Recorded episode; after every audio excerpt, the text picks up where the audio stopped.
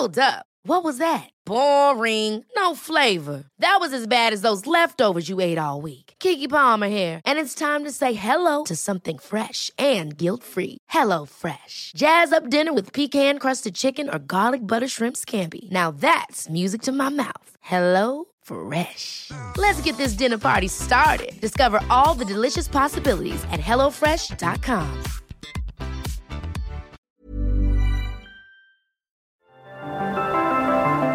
Las historias de ayer viven en nuestra memoria hoy. Viven en nuestra memoria hoy. Desde Zacatecas, Cofre de leyendas, en voz de María Eugenia Márquez.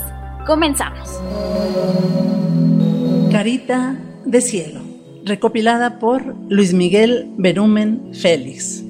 En el año de 1921, en un rancho ubicado en el pie del Cerro del Despeñadero, vivía la familia Berumen Valdés. La familia Berumen Valdés tenían una hija de una especial belleza, Ana María.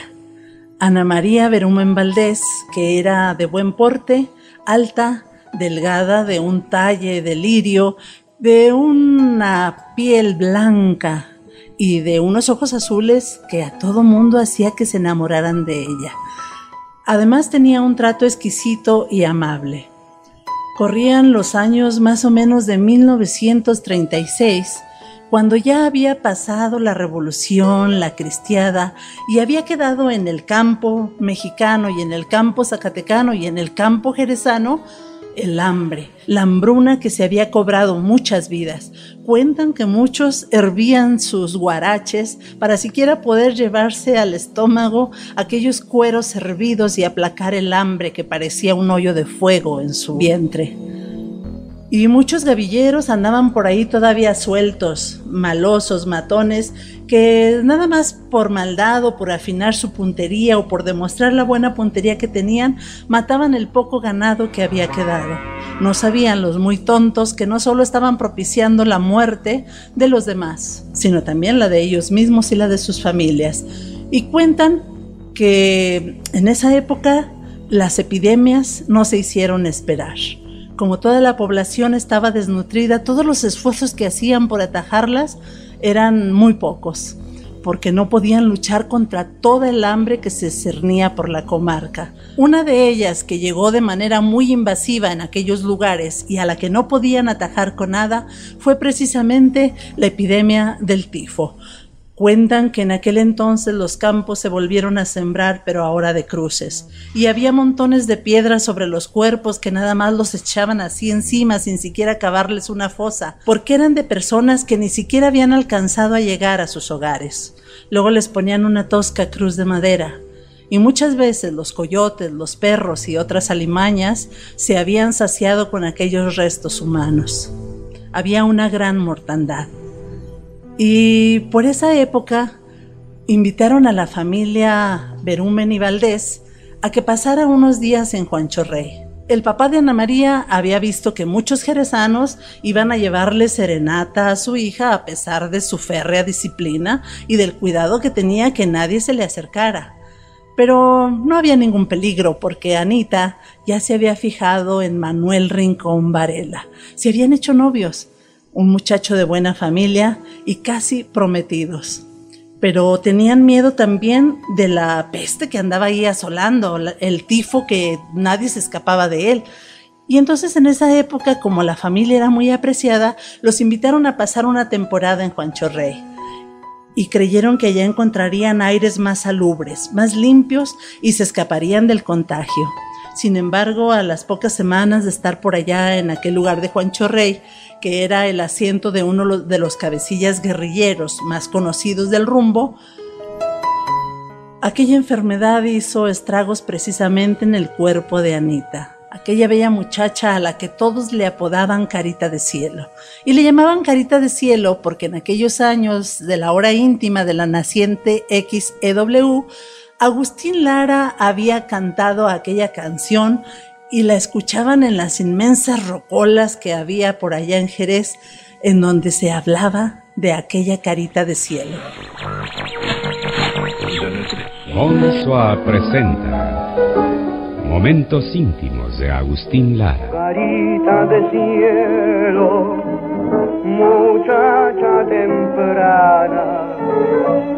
Aquella mañana te dije te quiero bajo un limonero. Por eso todos la habían empezado a conocer como Carita de Cielo, pues a ella fue una de las primeras en quien la tifo se cebó. Se puso malísima y se la tuvieron que llevar apresuradamente a Jerez para ver si allá encontraban algún remedio. El médico militar Durán, que era el único que andaba por ahí por esa zona, no pudo hacer nada por ella. Y a pesar de los cuidados y de todo lo que le ayudaban los familiares y las amistades, Carita de Cielo fue desmejorando cada vez. Ya solo mantenía sus brazos flácidos sobre el pecho exánime y con sus profundas ojeras miraba un paisaje inexistente mientras decía, yo quiero agua de ese chorrito, de ese chorrito. Quizás miraba un paisaje en el que pudiera apagar aquella tremenda sed que le quemaba por dentro. A su novio, casi prometido, Manuel Rincón Varela, no le permitieron acercarse porque tenían miedo que el entusiasmo o alguna situación emocional hiciera que Anita se agravara de manera más rápida. Así es que solo la miró languidecer desde lejos. La miraba a través de los cristales y sollozaba por su carita de cielo. La tarde del 10 de noviembre de 1936 fue más fría que todas las que se recordaban en aquellos lugares. Esa tarde murió Ana María Berumen y Valdés. Don Refugio y Doña Soledad dispusieron su entierro para el día siguiente, y todo el pueblo de Jerez los acompañó vestidos de luto. Todos los amigos llevaban sosteniendo entre ellos a Manuel, que caminaba muy apenas, como si ya no tuviera nada que perder en esta vida. Llegaron al panteón y allí entre el cúmulo de flores que entre todos le dejaron, se veía encima de todas una corona de gardenias, hermosísima, con un listón que decía, para mi carita de cielo. Era la corona, el homenaje póstumo que Manuel Rincón le dejaba a su novia. Y a partir del día siguiente, se llevó a la típica al panteón y a algunos amigos. Y allí, mientras el horizonte se teñía de rojo, hacía que le cantaran una y otra vez Carita de Cielo, pero también pedía que la típica cantara una melodía que él le había adaptado, con la misma tonada de Carita de Cielo para su novia. Porque eres tú mi vida, mi dicha y mi ilusión, la joven más querida, Anita consentida, escucha mi canción. Cuando por fin los amigos se cansaban de estar ahí oyendo una y otra vez las mismas melodías y veían que ya el horizonte empezaba a apagarse de aquellos destellos rojizos de las tardes jerezanas, le decían, ya vámonos, Manuel, ya va a caer la noche y además ya van a cerrar al panteón, no puedes estar aquí todo el tiempo. Pero uno y otro día y otro día hacía lo mismo Manuel y los amigos lo seguían de cualquier manera. Algunos se hacían a un lado, pero otros lo acompañaban. Y ya en la taberna por las noches les decían, Manuel, haz de cuenta que Anita solo fue un sueño hermoso. Haz de cuenta, Manuel, que fue algo que soñaste alguna vez.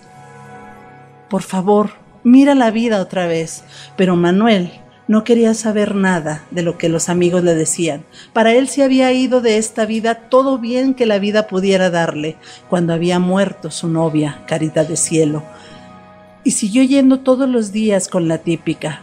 Ya cansados los músicos, una y otra vez le tocaban aquella melodía que él hábilmente había parodiado. Anita, le dije, mi vida te espera, no sé qué me aflige, Así yo le dije antes que muriera. Manuel estuvo tanto tiempo soportando frío, soportando lluvia, soportando el sol y nunca se quejó. Duró muchos años, ahí al pie de la tumba de Anita, y le decía una y otra vez, ¿por qué no me hablas? ¿Por qué no me dices te quiero como aquella vez en que te besé? le preguntaba a una inexistente presencia.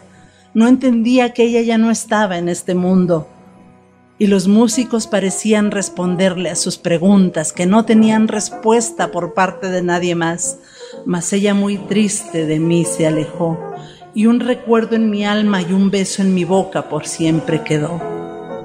Tres años.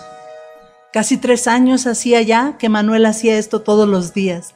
Casi tres años ya que se le había muerto su novia, la bella carita de cielo, que estaba sepultada ahí en una lápida que decía, a mi carita de cielo, MRB, Manuel Rincón Varela, que era el homenaje póstumo que le había hecho también.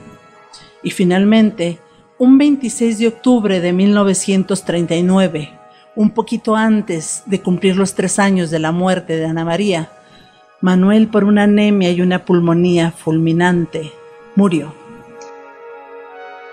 Antes de morir, hizo prometer a todos sus amigos que lo enterrarían lo más cerca posible de Carita de Cielo, de Ana María, que si su amor no había podido ser en esta vida, probablemente en la otra pudiera por fin realizarse.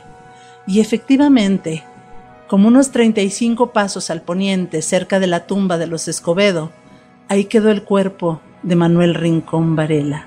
35 pasos, como si alguien se hubiera empeñado en separarlo un paso por cada mes que había vivido sin ella. Cualquiera que visite el Panteón de Jerez se dará cuenta que está lleno de tumbas hermosas, también de historias tremendas Muchas han quedado escritas en la lápida, pero muchas otras quedan escritas en la memoria de los jerezanos, como esta historia, esta leyenda que unió para la eternidad a Carita de Cielo, Ana María Berumen y Valdés con Manuel Rincón Varela.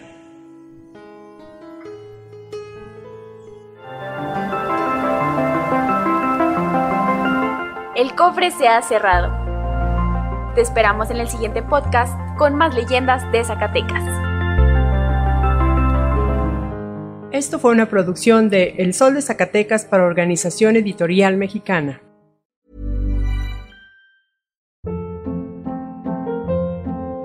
Hold up. What was that? Boring. No flavor. That was as bad as those leftovers you ate all week. Kiki Palmer here, and it's time to say hello to something fresh and guilt-free. Hello Fresh. Jazz up dinner with pecan-crusted chicken or garlic butter shrimp scampi. Now that's music to my mouth. Hello Fresh. Let's get this dinner party started. Discover all the delicious possibilities at hellofresh.com.